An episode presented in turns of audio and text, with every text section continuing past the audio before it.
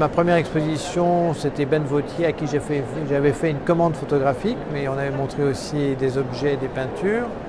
J'ai toujours mélangé les deux, mais je pense que ce qui fait qu'on a l'impression que je défendais plus la photographie à l'époque, c'est qu'il n'y avait pas de concurrence. Et deuxièmement, j'étais l'une des rares galeries qui montrait à la fois de la photo et de la peinture. Donc euh, les galeries de photos trouvaient que j'étais un renégat parce que je ne montrais pas, je ne montrais pas que de la photo, et les galeries de peinture trouvaient que j'étais pas sérieux parce que je montrais aussi de la photo. Voilà. Donc je pense que ça vient de là. Euh, mais à l'époque, euh, quand j'ai ouvert, il devait y avoir une centaine de galeries à Paris. Aujourd'hui, il y en a 1200. Et la photographie est devenue un médium reconnu, accepté comme œuvre d'art à part entière. Donc ce qui est assez amusant, parce que quand la photographie a été inventée au 19e, les photographes, qui souvent étaient d'anciens peintres, voulaient que la photographie soit considérée comme un art, à tel point qu'ils signaient les photos comme ils signaient un tableau.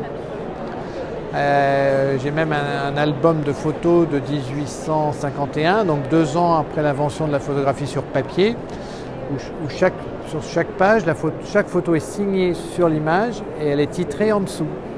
Et la première photo est un rayogramme avant la lettre. Et la deuxième photo est un autoportrait de dos, où le monsieur, en plus, il rajoute à la main, donc ça a été fait rajouter sur le négatif, il commence à écrire cathédrale d'Amiens.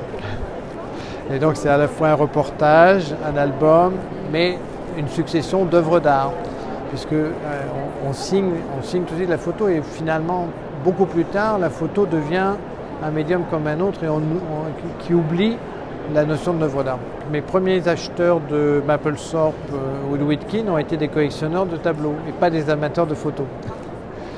Euh, effectivement, ça s'est fait naturellement, mais parce que je pense que j'ai toujours défendu, j'ai l'impression, un ensemble d'artistes euh, pour lesquels il y a une cohérence, une cohésion, on peut dire une cohérence, qui n'est peut-être pas une ligne directrice esthétique, mais en tout cas une ligne directrice sensible.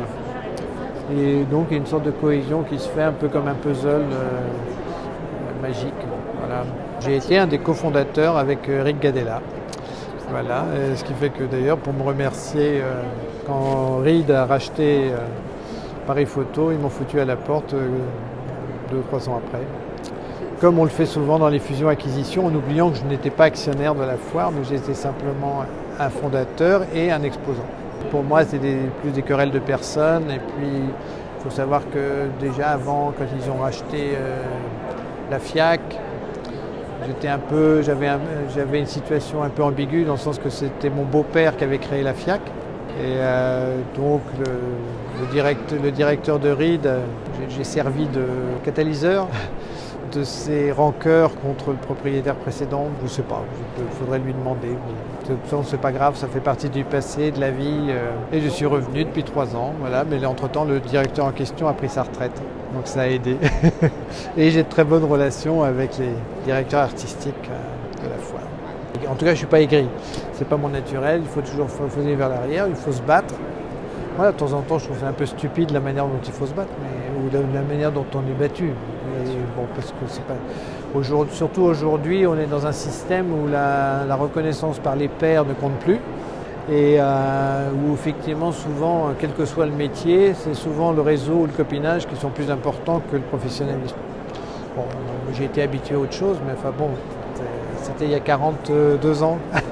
j'ai toujours fait des solo shows, c'est un peu ma, j'ai toujours fait, quelle que soit la foire, j'aime bien faire un solo show avec à côté un petit méli-mélo, mais je trouve que c'est l'endroit idéal pour mieux faire comprendre un artiste en mettant ensemble un certain nombre d'œuvres que s'ils mettent qu'un ou deux tableaux, surtout quand ils ne sont pas très connus ou reconnus, même si le nom de Gérard Rondeau est connu du petit milieu de la photographie, mais pas du grand public. Donc c'est une manière de, le faire accepter et bon, on peut espérer que ça se vende mieux. Et puis après, à côté, j'ai toujours mis des, œuvres d'art peut-être d'artistes plus reconnus ou des pièces plus maîtresses qui permettent aussi d'accompagner ou de mieux financer euh, la partie, ce que j'appellerais promotion. Alors pourquoi Gérard Rondeau? D'abord parce que j'ai commencé à travailler avec lui quelques mois avant qu'il meure, malheureusement. Et donc je, devais l'exposer euh, au moment de sa mort, ce qui a été, on a reporté.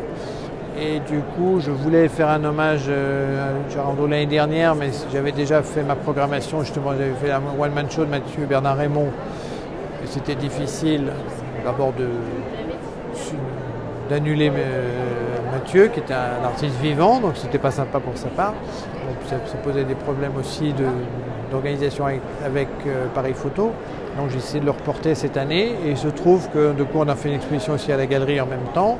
Et il y a un hommage à Gérard Rondeau dans le département de la Marne dans quatre lieux différents.